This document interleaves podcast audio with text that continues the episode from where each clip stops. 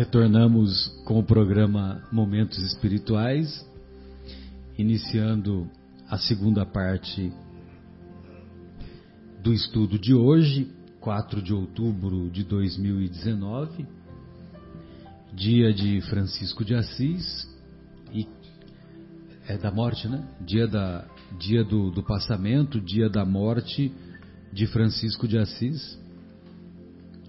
E gostaríamos de deixar um abraço carinhoso ao nosso querido Jaime, à nossa querida Catarina, ao Luiz Saigusa, que duas semanas atrás é, fizemos um programa muitíssimo agradável e que, sem dúvida, gostaríamos de repetir.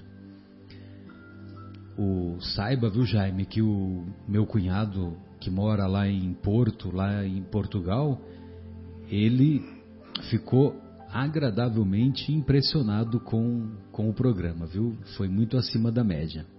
Um grande abraço para você e para os demais amigos.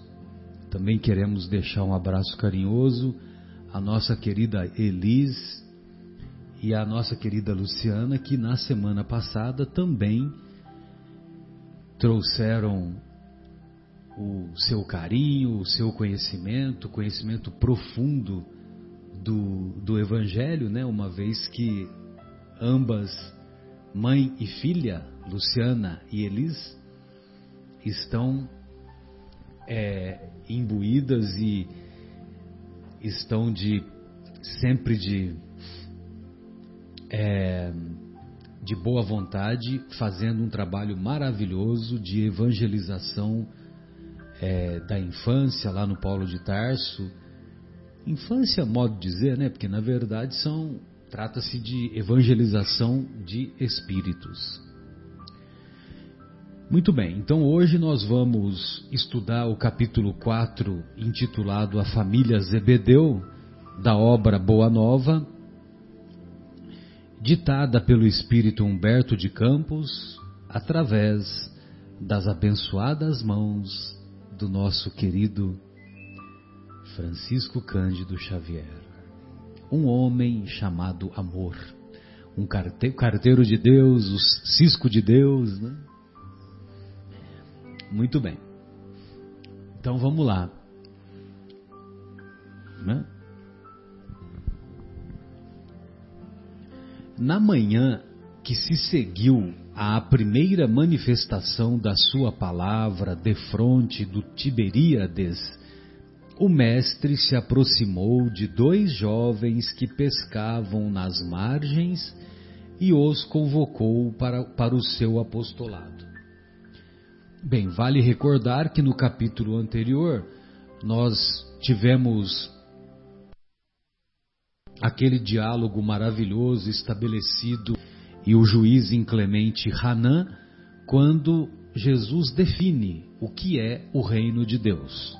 Uma vez que ao longo do evangelho, por várias vezes, ele deixa claro que ele veio ensinar o que é o reino de Deus.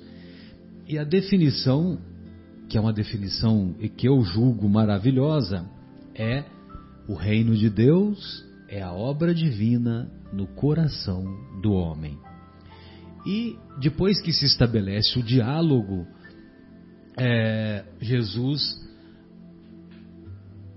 é, encontra com alguns discípulos e esses discípulos são convidados pelo Mestre para participarem do seu grupo, de espalhar a boa nova, de espalhar o Evangelho.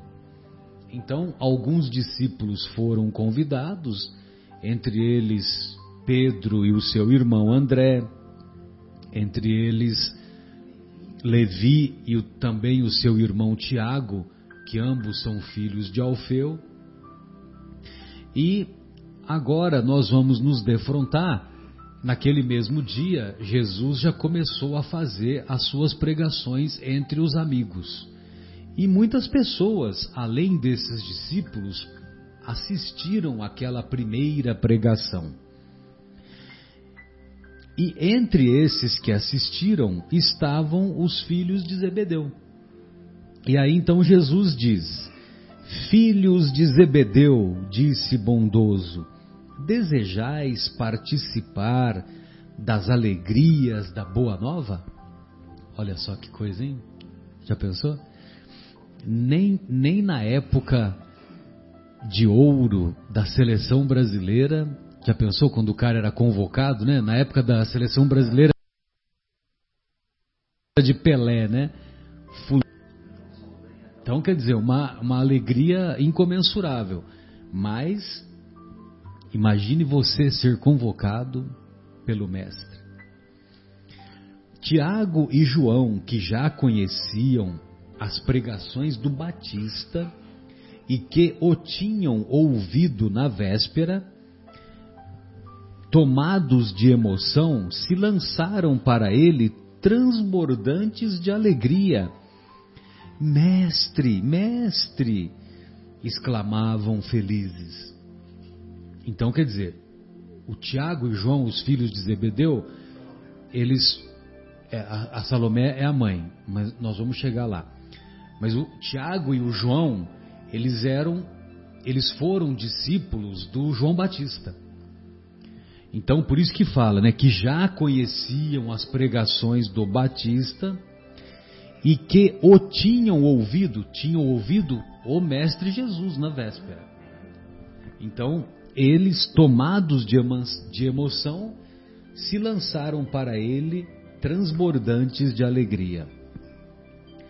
Como se fossem irmãos bem-amados que se encontrassem depois de longa ausência, tocados pela força do amor que se irradiava do Cristo, fonte inspiradora das mais profundas dedicações, falaram largamente da ventura de sua união perene no futuro, das esperanças com que deveriam avançar para o porvir, proclamando as belezas do esforço pelo Evangelho do Reino.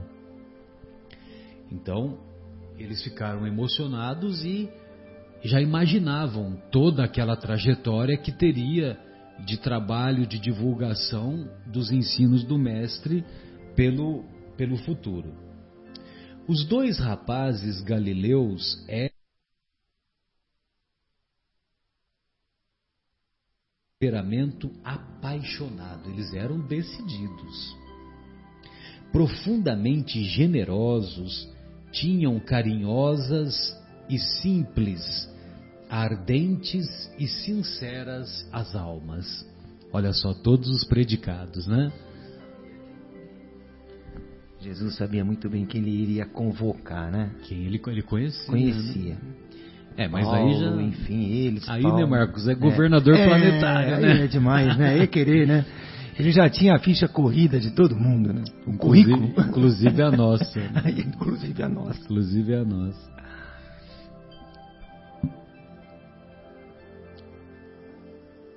João, é, no, que, eu, que, eu, acho legal nessa passagem é, são as características dos dois, né? A, a, a, quais as características das almas, tanto do Tiago quanto do João? Eram almas carinhosas e simples, ardentes e sinceras, e o temperamento apaixonado. João tomou das mãos do Senhor e beijou-as afetuosamente enquanto Jesus lhe acariciava os anéis macios dos cabelos. Muita poesia, né? Anéis macios dos cabelos. Né? Tiago, como se quisesse hipotecar a sua solidariedade inteira, aproximou-se do Messias e lhe colocou a destra sobre os ombros, em amoroso transporte. Já pensou que cena, hein? Já pensou? E aí, mestre? Coloca a mão, no, nos, a mão nos ombros. E aí, mestre? Vamos lá, hein? Eu sou do teu time. Pô, aí sim, né? A linguagem do Humberto de Campos é maravilhosa, né? É uma poesia. Né? É pura poesia, é mesmo, é maravilhosa. O jeito que ele descreve é tão lindo, né? Que você, nossa, ele usa as palavras assim e, e explica. É, foi muito feliz no, fi, no filme do Divaldo. Vocês tiveram a oportunidade de assistir ou só eu? Não tive a oportunidade. João e o nosso querido Guilherme duas vezes? Eu duas vezes. É, é, é. Esse é o Guilherme que eu conheço. Eu, eu assisti sábado, sábado passado.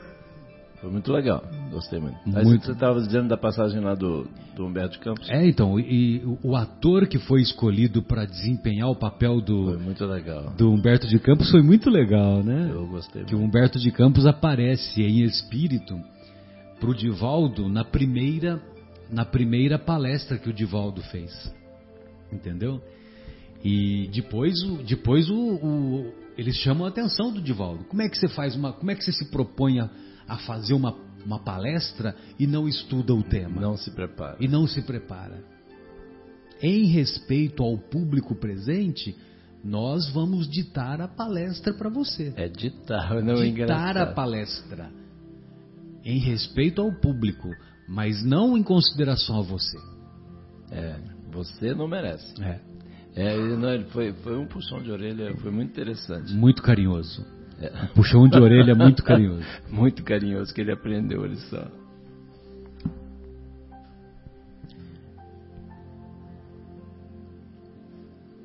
Muito bem. É, Tiago, como se quisesse hipotecar a sua solidariedade inteira, aproximou-se do Messias e lhe colocou a destra sobre os ombros, em amoroso transporte. Tomara seja breve esse dia que nós poderemos também colocar a nossa mão destra nos ombros do Mestre.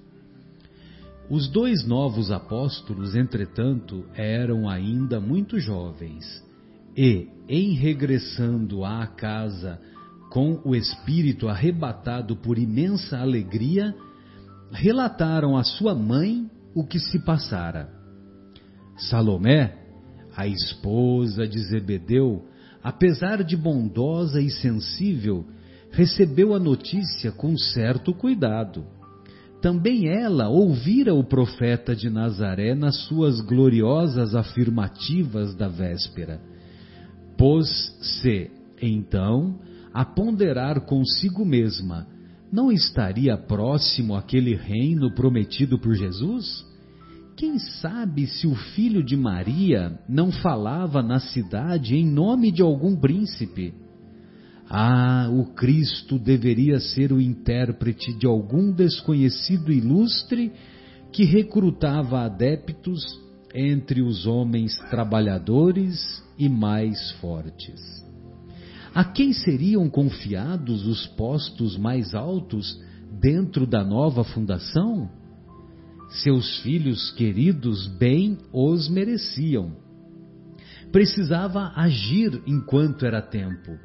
O povo, de há muito, falava em revolução contra os romanos, e os comentadores mais indiscretos anteviam a queda próxima dos Antipas. Antipas é a família do Herodes Antipas. O novo reinado estava próximo e, alucinada pelos sonhos maternais, Salomé procurou o Messias no círculo dos seus primeiros discípulos. Senhor, disse atenciosa, logo após a instituição do teu reino, eu desejaria que os meus filhos se sentassem, um à tua direita e outro à tua esquerda, como as duas figuras mais nobres do teu trono. Jesus sorriu e obtemperou com um gesto bondoso. Antes de tudo, é preciso saber se eles quererão beber do meu cálice. A progenitora dos dois jovens embaraçou-se. Rode- Rodeava o Messias, a observava com indiscrição e manifesta curiosidade. Reconhecendo que o instante não lhe permitia mais amplas explicações, retirou-se apressada, colocando o seu velho esposo ao corrente dos fatos. Então vejam você que mãe, mãe é mãe, né? A mãe sempre quer somente tudo para os filhos. ela só quer somente tudo. Então, ela, é, como ela viu que Jesus podia ser, podia ocupar um trono, né? Que a visão que eles tinham do Messias, que era aquela, aquela visão material, né? Não era um reino espiritual. Então, como eles viram que Jesus podia ser o trono, então ele já queria que ela, ela queria que os dois ficassem Bem postados, bem colocados. Bem empregados, né? Bem empregados. E, e, o, e o diálogo, é, nos evangelhos, o diálogo tem uma continuação. Que a continuação, é, aqui termina, antes de tudo, Jesus diz: é preciso saber se eles quererão beber do meu cálice. E aí depois, Jesus fala você não sabe o que você está me pedindo. Né? Você não sabe o que está me pedindo, porque é, aqueles que poderão estar ao meu lado não depende de mim. Só Deus é que pode é, colocar do meu lado. Muito bem, mas, né, como mãe é mãe, né, mãe sempre quer somente tudo para os filhos. Ao entardecer, cessado, encerrado o trabalho do dia, Zebedeu, acompanhado pelos dois filhos, procurou o mestre em casa de Simão. Jesus lhes recebeu a visita com extremo carinho, enquanto o velho Galileu expunha as suas razões, humilde e respeitoso. Zebedeu, respondeu-lhe Jesus, tu que conheces a lei e lhe guardas os preceitos no coração, sabes de algum profeta de Deus que, no seu tempo, fosse amado pelos homens do mundo? Não, Senhor. Que fizeram de Moisés, de Jeremias, de Jonas, todos os emissários da verdade com V maiúsculo, todos os emissários da verdade divina foram maltratados e trucidados, ou banidos do berço em que nasceram. Na terra, o preço do amor e da verdade tem sido o martírio e a morte. O pai de Tiago e de João ouvia-o humilde e repetia: Sim, Senhor. E Jesus, como se aproveitasse o momento para esclarecer todos os pontos em dúvida, continuou: O reino de Deus tem de ser fundado no coração o trabalho árduo é o meu gozo, o sofrimento, o meu cálice, mas o meu espírito se ilumina da sagrada certeza da vitória. Então, Senhor, exclamou Zebedeu respeitoso, o vosso reino é o reino da paz e da resignação que os crentes de Elias esperavam. Jesus, com um sorriso de benignidade, acrescentou: a paz da consciência pura e a resignação suprema à vontade de meu Pai são do meu reino. Mas os homens costumam falar de uma paz que é ociosidade de espírito e de uma resignação que é vício do sentimento. Trago comigo as armas para que o homem combata os inimigos que lhe subjugam o coração, e não descansarei enquanto não tocarmos o porto da vitória Eis porque o meu cálice agora tem de transbordar de fel, que são os esforços ingentes que a obra reclama. Então, mais uma vez, ele deixa claro que a, o reino de Deus, o, o reino de Deus, aonde que ele falou aqui? O reino de Deus tem de ser fundado no coração das criaturas, que é um complemento daquilo que ele disse pro pro Hanan. E também que esse reino é caracterizado pela paz da consciência, a nação suprema à vontade de meu Pai são do meu reino. Resignação suprema, aceitação à vontade do meu Pai. No Pai Nosso, seja feita a vossa vontade na terra e nos céus. Vê para mim, Guilherme, por gentileza, a eu acho que é a 922 que fala sobre felicidade no Livro dos Espíritos. Muito bem. É, e como se quisesse pormenorizar os esclarecimentos, prosseguiu. Há homens poderosos no mundo que morrem comodamente em seus palácios, sem nenhuma paz no coração, transpondo em desespero e com a noite na consciência os umbrais da eternidade. Assim, é da, é ah. da 920 em diante. 920 em diante, que é felicidade e infelicidade absoluta, né? uma coisa assim relativa, né? É, ele pergunta na 920, o homem pode gozar na terra de uma felicidade completa?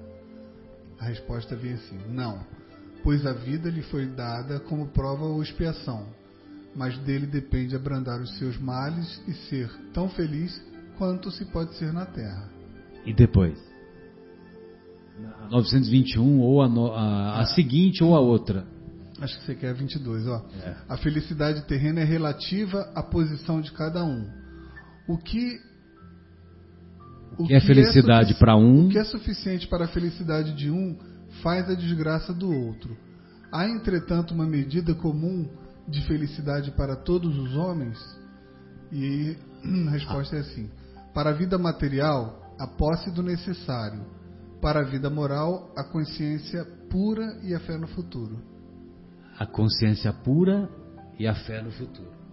Você vê como é que ele fala?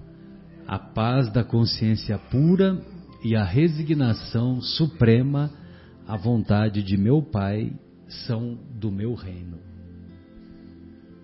Então, quer dizer, é um diálogo que se estabeleceu entre Jesus e o Pai e o pai de João e Tiago, né, o senhor Zebedeu, é, e, e nós vamos encontrar a definição de felicidade relativa lá 1850 anos depois. Né? Consciência pura e fé no futuro. Fé no futuro, quem tem fé no futuro sempre tem esperança. E quem tem esperança tá boneco. O duro, o duro é quando você perde a esperança. Então, quando você, quando a, a esperança é subtraída dos nossos passos, aí a gente muitas vezes se encontra nesses umbrais aí que o mestre estava falando. E, e, de certa forma a resignação suprema à vontade de meu pai é um, é um ato de fé enorme. Porque você está tá se resignando sabendo que é para o seu bem no futuro, enfim, algo assim. É uma resignação, não é gratuita, não é por medo, não é por temor ou algo assim. É de fé, né? É um ato de fé. E, é, e isso aí é justamente a 924, que pergunta assim: existem males que não dependem da maneira de agir e que ferem o homem mais justo. Não há algo meio de se preservar deles? Perdão, não há algum meio de se preservar deles? E a resposta veio assim: o atingido deve resignar-se e sofrer sem queixa, se desejar progredir. Entretanto, encontra sempre uma consolação na sua própria consciência que lhe dá a esperança de um futuro melhor quando ele faz o necessário para obtê-lo. Você vê? Legal, né? Complementa, né?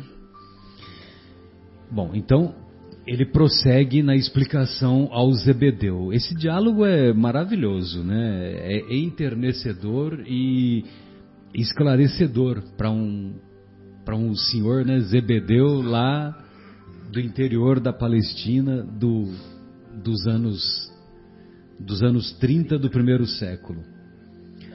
Há homens poderosos no mundo que morrem comodamente em seus palácios sem nenhuma paz no coração, transpondo em desespero e com a noite na consciência os umbrais da eternidade.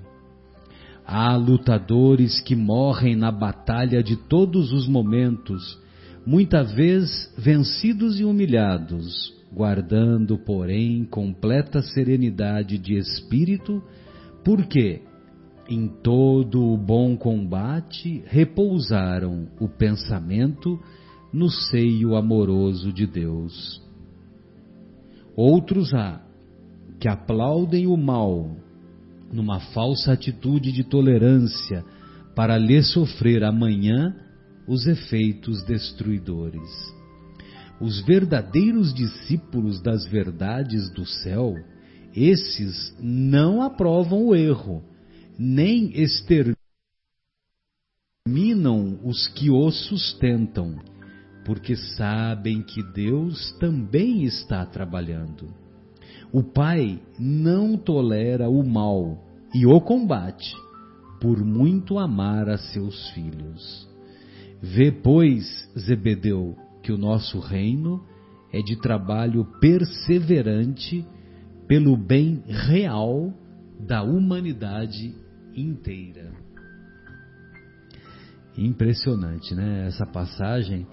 E ele diz assim: é, há lutadores que morrem na batalha de todos os momentos, guardando, porém, completa serenidade de espírito pois em todo bom combate repousaram o pensamento no seio amoroso de Deus. Aqueles lutadores que lutaram a vida inteira.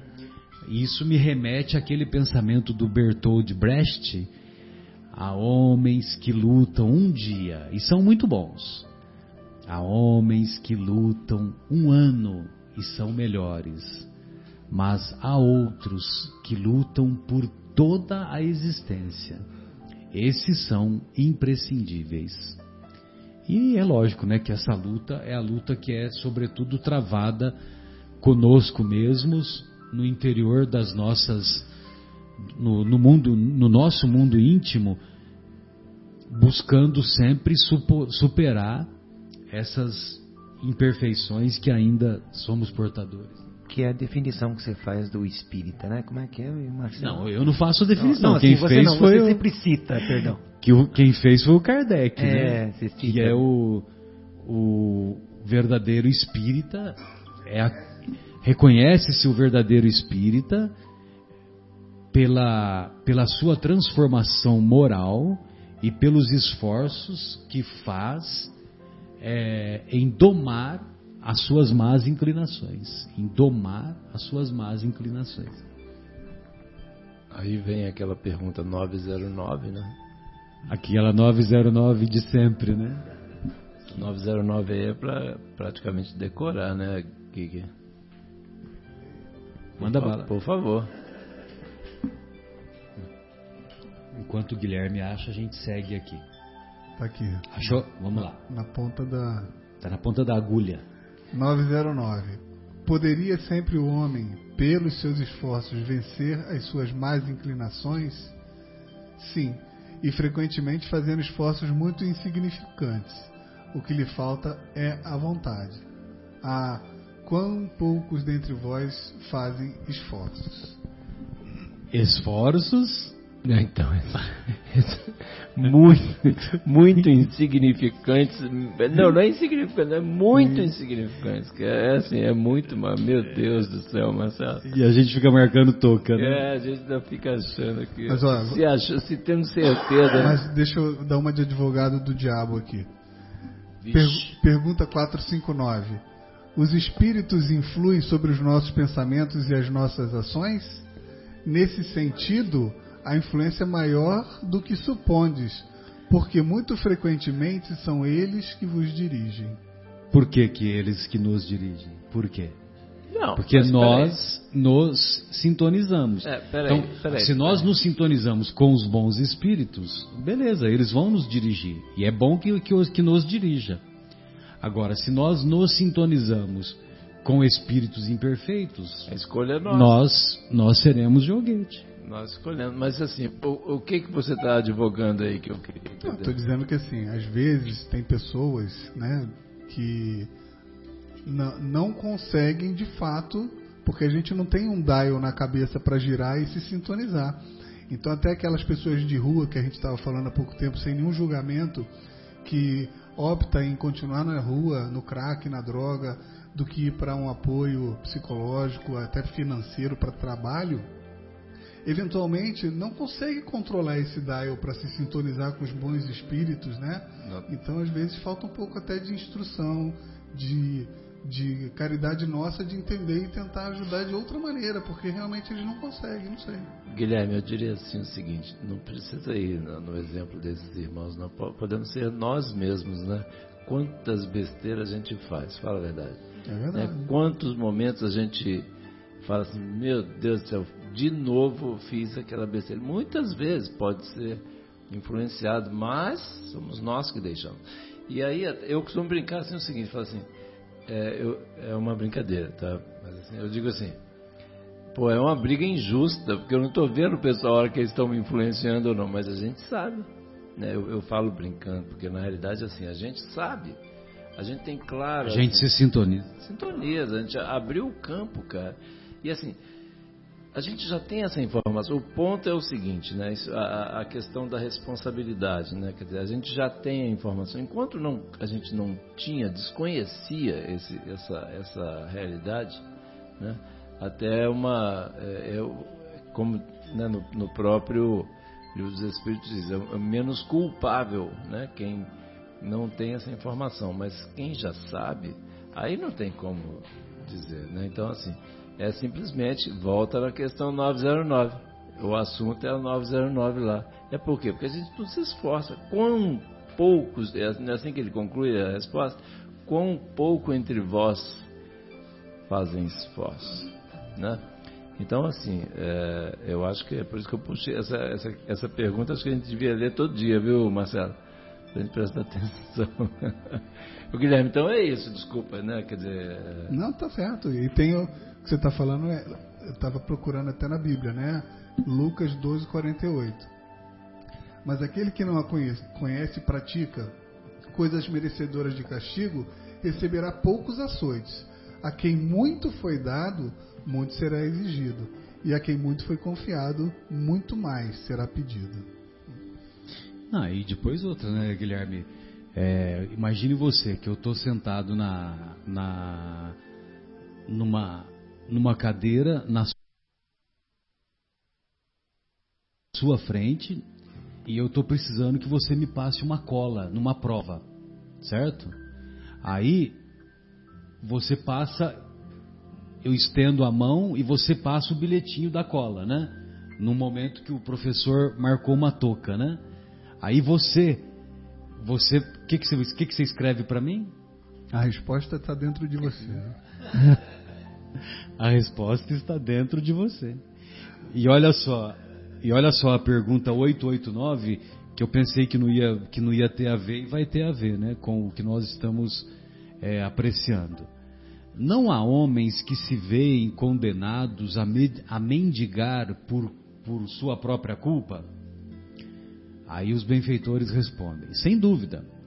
Mas, se uma boa educação moral lhes houvera ensinado a praticar a lei de Deus, não teriam caído nos excessos causadores da sua perdição.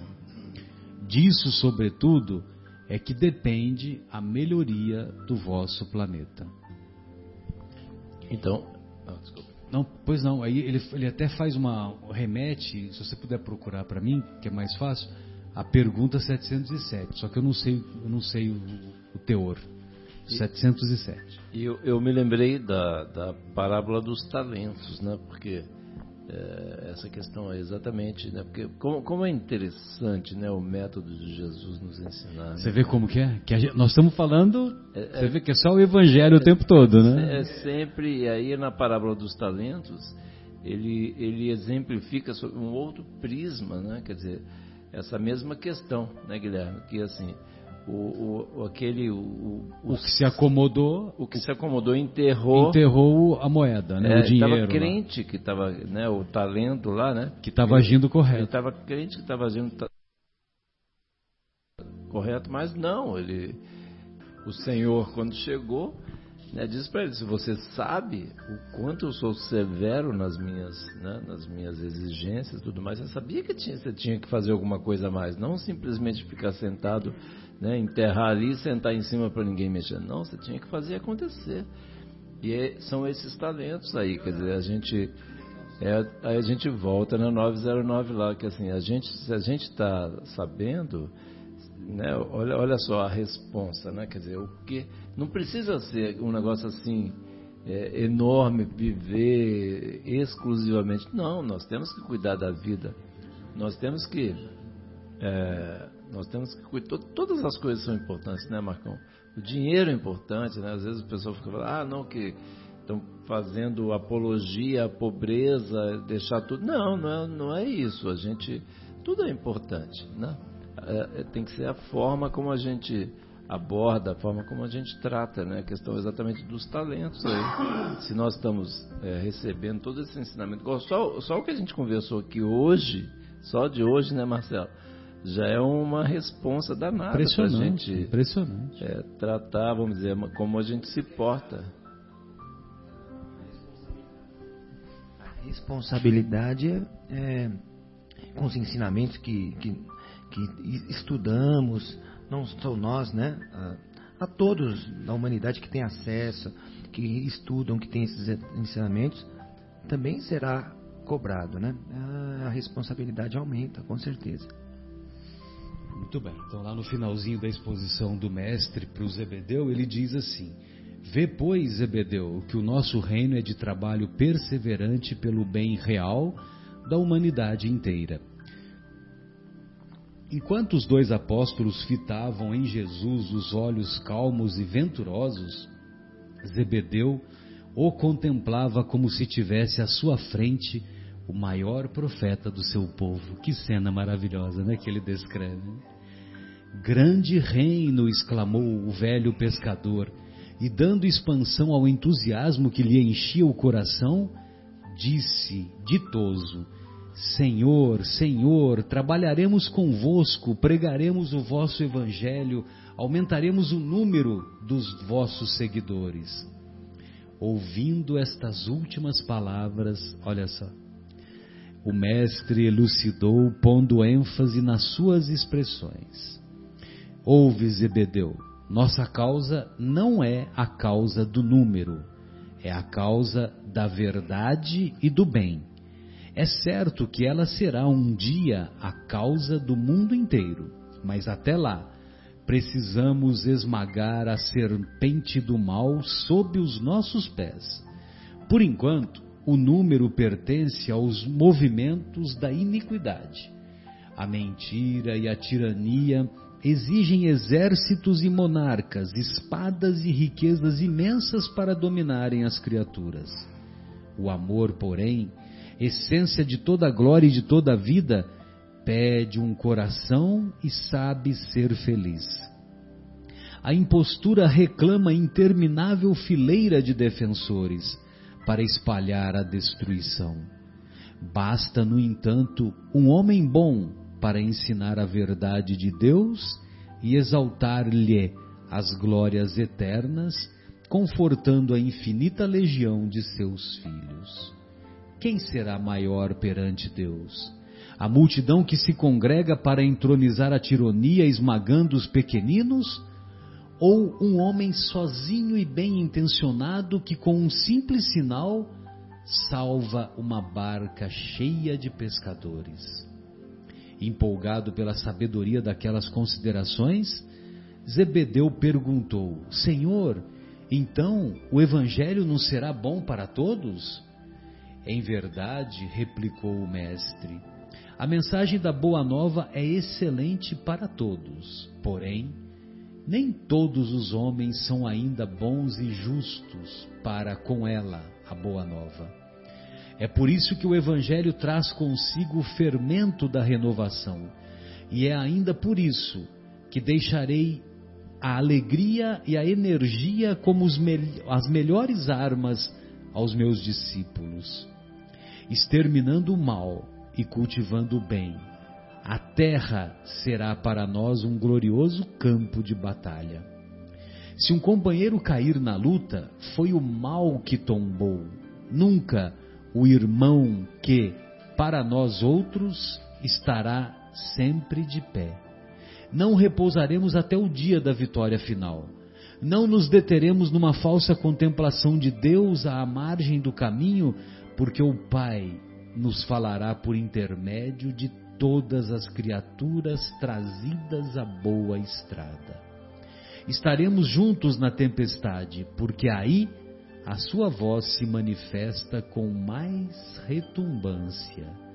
Alegrar-nos-emos, pois, alegrar-nos-emos nos instantes transitórios da dor e da derrota, porque aí o seu coração amoroso nos dirá: Vem, filho meu, estou nos teus sofrimentos com a luz dos meus ensinos. Triunfos fáceis, porque sabemos que a obra do mundo pertence a Deus, compreendendo que a sua nos convoca para completá-la, edificando o seu reino de ventura sem fim no íntimo dos corações. Chama atenção aqui esse o, o que Jesus sempre deixou claro, que ele é, ele, ele é contra o mal, ele é contra o crime, mas ele não deixa de estender mãos generosas para aquele que praticou o mal, para aquele que é criminoso. É isso, aquilo que eu comentei naquela palestra lá do Arthur Valadares, né? ele, ele, ele puxa bem esse ângulo assim, de uma forma maravilhosa. Aquele menino, eu vou te contar. A gente podia convidar ele para vir aqui um dia, né, Marcelo? Ele veio aqui o ano passado. Não, aqui na rádio, encontro... Pra, com a gente aqui. Ah, pode ser. Vamos mandar um convite para ele, quem sabe ele topa. Pode ser. Mas assim, ele estava falando assim, exatamente isso aí que você falou, que tem que combater o mal com L, não o mal com U. Eu achei assim, e aí ele puxa várias vezes, de, de várias formas, né? Como e aí, para a gente começar isso, que é o capítulo da semana passada, né? Amai, amai os inimigos, né? É, é a recomendação de Jesus. E assim, para começar isso, a gente tem que começar a aprender a perdoar. Que é tudo variação sobre o mesmo tema, né? Na realidade, que é o amor, né? Jesus guardou silêncio por instantes João e Tiago se lhe aproximaram magnetizados pelo seu olhar enérgico e carinhoso. Olha só o olhar de Jesus, o olhar magnético. Zebedeu, como se não pudesse resistir à própria emotividade, fechara os olhos com o peito oprimido de júbilo. Diante de si, num vasto futuro espiritual, via o reino de Jesus desdobrar-se ao infinito. Parecia ouvir a voz de Abraão e o eco grandioso de sua posteridade numerosa. Todos abençoavam o Mestre num hino glorificador. Até ali, seu velho coração conhecera a lei rígida e temera Jeová com a sua voz de trovão sobre as sarças de fogo. Jesus lhe revelara o Pai carinhoso e amigo de seus filhos, que acolhe os velhos, os humildes e os derrotados da sorte, com uma expressão de bondade sempre nova. O velho pescador de, Cafar, de Cafarnaum soltou as lágrimas que lhe rebentavam do peito e ajoelhou-se. Adiantando-se-lhe Jesus exclamou: Levanta-te, Zebedeu, os filhos de Deus vivem de pé para o bom combate. Lembra no filme que o no filme do Divaldo que Humberto de Campos diz para o Divaldo é, que o Divaldo, como deu branco né, para ele fazer a palestra, ele voltou-se para a mesa e ficou sentado. Aí estabelece-se o diálogo mental entre ele e o Divaldo, entre Humberto de Campos e o Divaldo, e aí Humberto de Campos explica aquilo que, que dissemos, né, que em respeito às pessoas que vieram, nós eu vou ditar a, a palestra para você. Agora levanta, levanta porque quem quer seguir o Cristo tem que andar de pé. Levanta-te, Zebedeu, os filhos de Deus vivem de pé para o bom combate. Avançando então dentro da pequena sala, o pai dos apóstolos tomou a destra do mestre e a umedeceu com as suas lágrimas de felicidade e de reconhecimento, murmurando: Senhor, meus filhos são vossos. Meu Deus, que grandeza, hein? E quanta poesia, impressionante esse Humberto de Campos, né? Meus cara? filhos Coisa- são vossos. Coisa linda. Nós, para nós falarmos isso, hein? Já pensou? Nós que somos tão apegados aos nossos familiares. Jesus, atraindo-o docemente ao coração, doce é sentir, lhe afagou os cabelos brancos, dizendo: Chora, Zebedeu, porque as tuas lágrimas de hoje são formosas e benditas. Temias a Deus, agora o amas. Estavas perdido nos raciocínios humanos sobre a lei. Agora tens no coração a fonte da fé viva.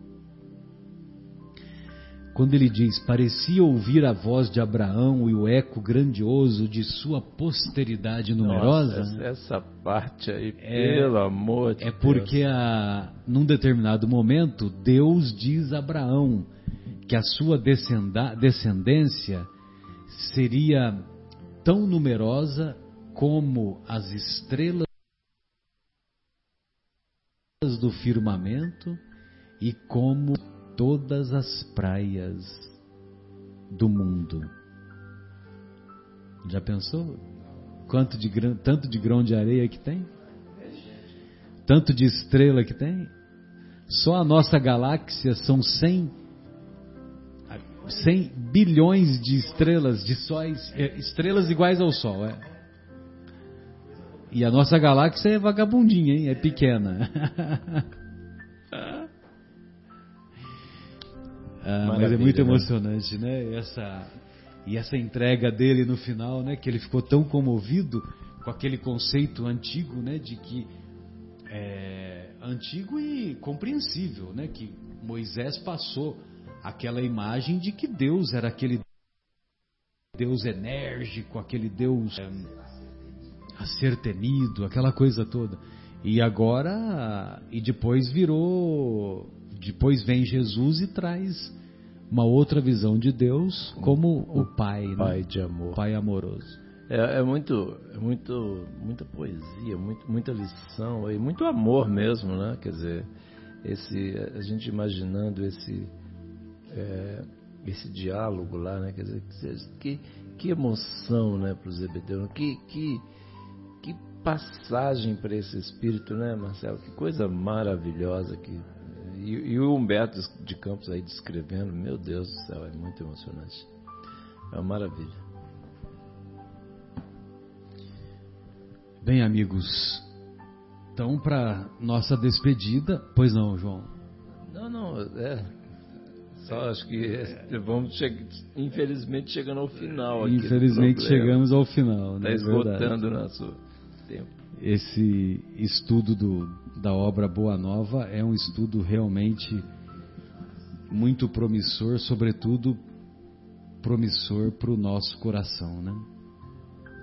Eu gostaria de compartilhar com vocês uma mensagem da obra Vivendo o Evangelho, mas é de um, de um outro capítulo, só para nossa despedida.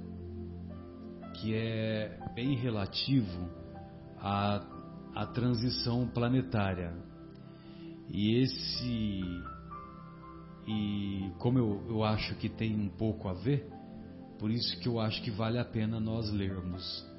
Sempre tendo em mente aquilo que o Mestre nos ensinou: que o reino de Deus é a obra divina no coração do homem.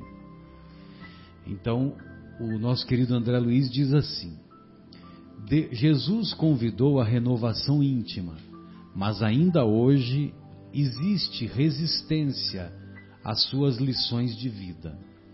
Despertou a esperança e a aflição enlouquece. Aconselhou o perdão e a mágoa campeia. Enalteceu a humildade e o orgulho impera. Recomendou a paz e a guerra devasta. Preconizou a caridade e o egoísmo domina. Louvou a fé em Deus e a descrença tortura. Ensinou a verdade e a hipocrisia resiste. Exaltou o amor e o ódio prospera. Jesus, não, peraí, só um minutinho para a gente terminar aqui. Jesus prometeu o Consolador para recordar suas lições e ensinar todas as coisas que antes não puderam ser ditas. Allan Kardec, que aniversariou ontem, cumpriu a promessa do Senhor e, inspirado pelo Espírito de Verdade, codificou a doutrina espírita. O Mestre Divino pagou com a vida o anúncio da Boa Nova. Acredite, pois, que o Espiritismo existe para que você amplie o entendimento espiritual e pague com o sacrifício de suas imperfeições o nascimento do reino de Deus no próprio coração.